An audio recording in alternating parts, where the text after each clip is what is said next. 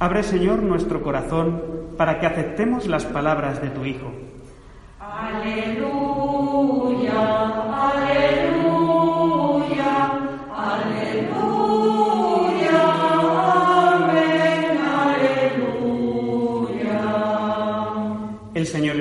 Vosotros.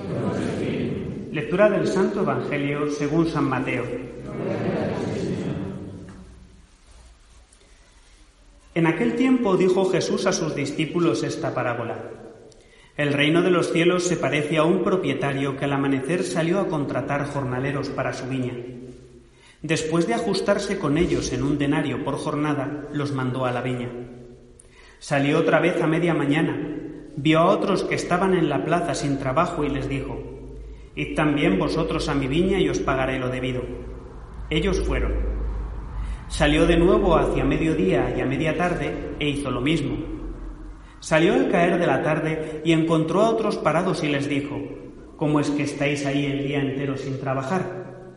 Le respondieron, Nadie nos ha contratado. Él les dijo, Id también vosotros a mi viña.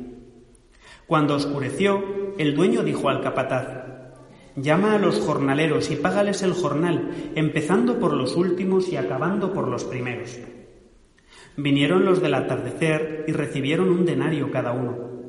Cuando llegaron los primeros pensaban que recibirían más, pero ellos también recibieron un denario cada uno. Al recibirlo, se pusieron a protestar contra el amo.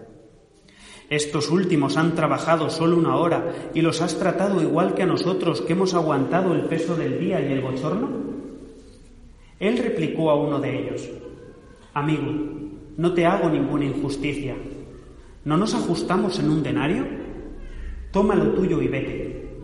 Quiero darle a este último igual que a ti. ¿Es que no tengo libertad para hacer lo que quiera con mis asuntos? ¿O vas a tener tu envidia porque yo soy bueno? Así, los últimos serán primeros y los primeros últimos. Palabra del Señor.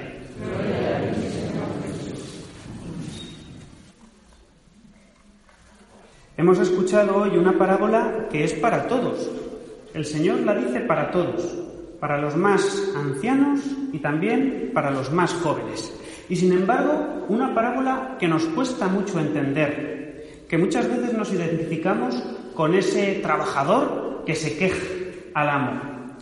Fijaos que nos pone otra vez la imagen de la viña, que en el Antiguo Testamento es el pueblo de Israel, pero que también es la imagen del nuevo pueblo de Dios, que es la Iglesia. Y ya digo, nosotros muchas veces somos los que nos quejamos. Somos como ese trabajador, que en realidad también es como el hijo mayor de la parábola del hijo pródigo.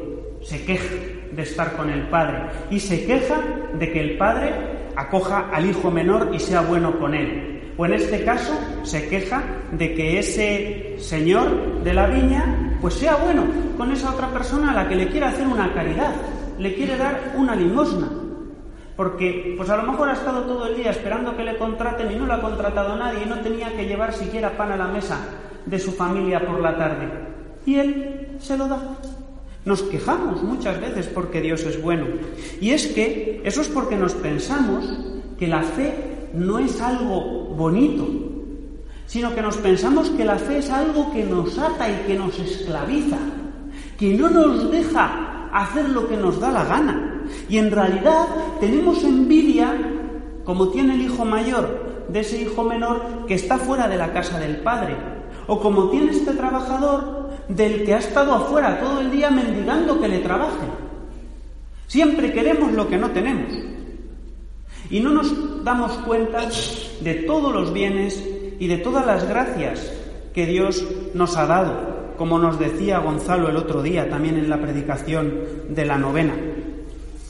Juzgamos a todo el mundo, como ese trabajador está juzgando al otro. Juzgamos incluso a Dios, como juzga a ese dueño de la vida, de la viña.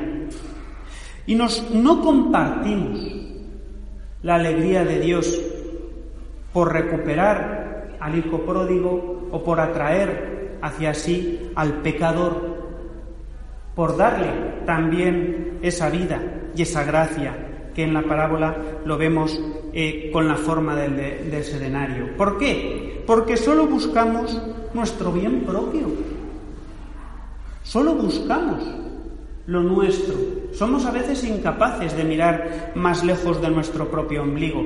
Ya nos lo decía Isaías, que sus planes no son nuestros planes, que sus caminos no son nuestros caminos. Nosotros, pues muchas veces vamos a lo nuestro y ya está, ¿no? Pedimos como en la canción salud, dinero y amor, que en realidad es comer, beber y no tener problemas. Y diversión, entendiendo pues eso, el amor como pasármelo bien, como diversión. Y Dios no es así.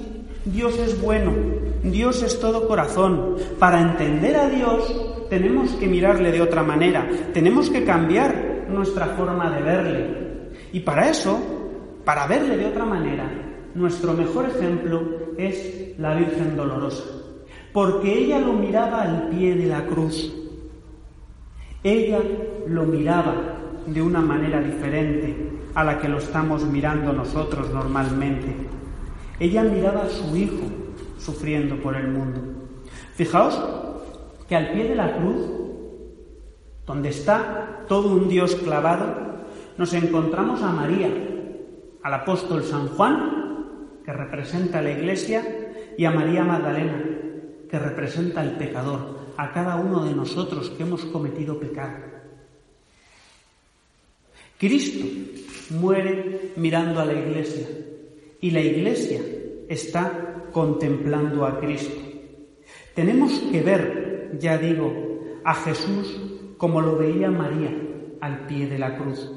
Y María lo que ve al pie de la cruz es a un Cristo que está herido de amor, a un Cristo que es manantial de agua viva, a un Cristo que es refugio de misericordia y a un Cristo que es descanso del alma.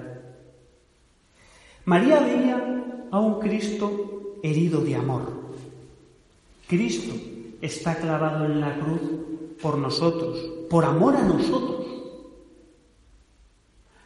por nuestros pecados. Nosotros tendríamos que ser los que estábamos allí porque nosotros somos los que hemos pecado, no Él. Él no cometió ningún pecado.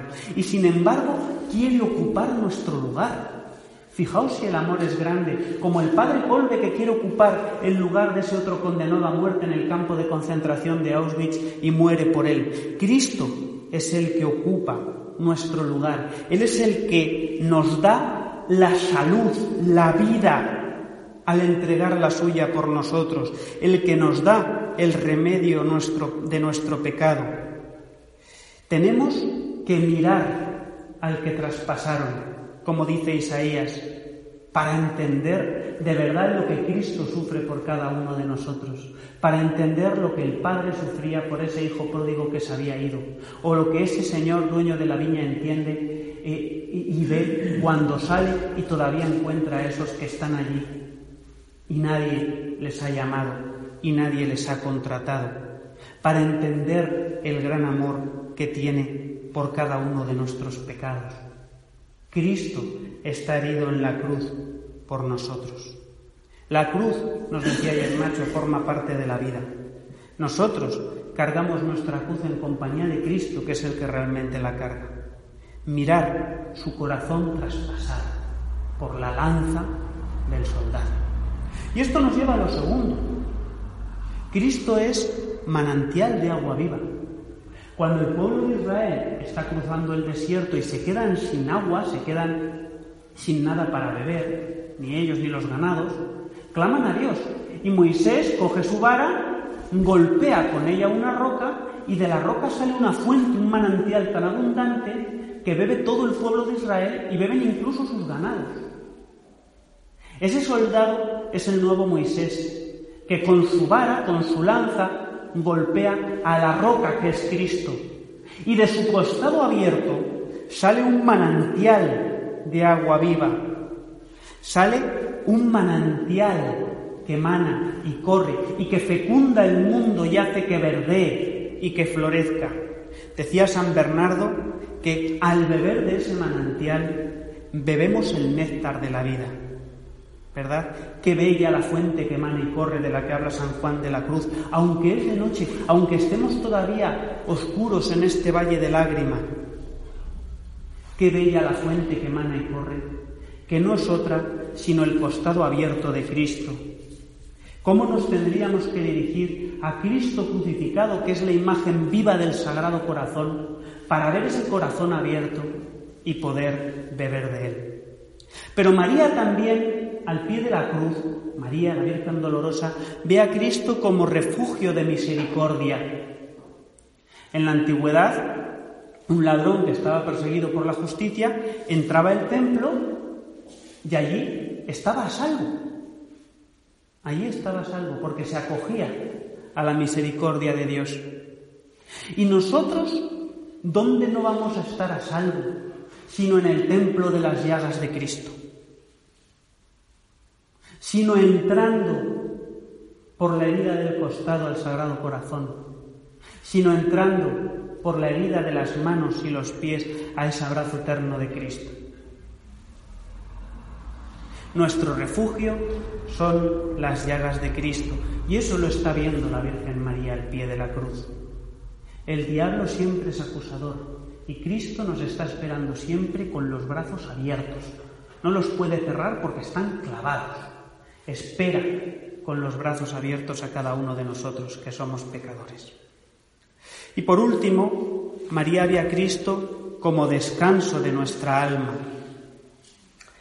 Y es que al final mm, vamos por un valle de lágrimas, como decimos en la salve.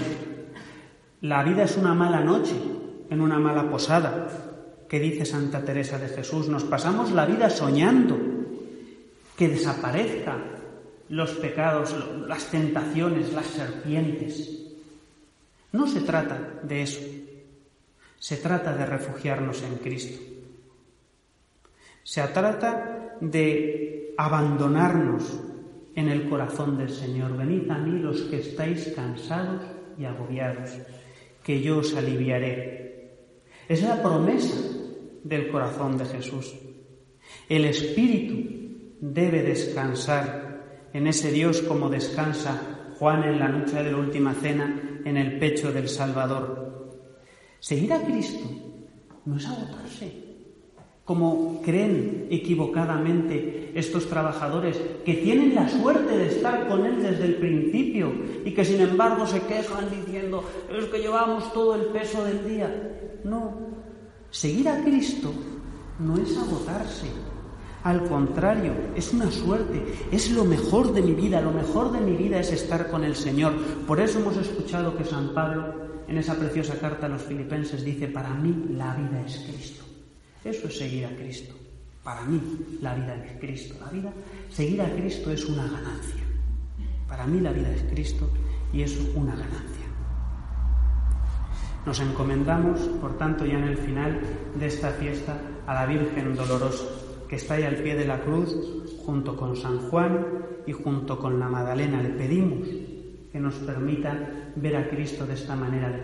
Nos pedimos que nos permita convertirnos y a partir de este encuentro con la Virgen Dolorosa, en estas fiestas que hemos tenido en esta novena, salgamos deseando cambiar, deseando que nos ayude a cambiar el Señor y afrontar la vida de otra manera afrontar la vida como ese encuentro gozoso con Cristo y no como ese cansancio del que está aburrido de seguir al Señor, porque seguir al Señor no defrauda, no defrauda. Seguir al Señor tiene que ser lo mejor de nuestra vida.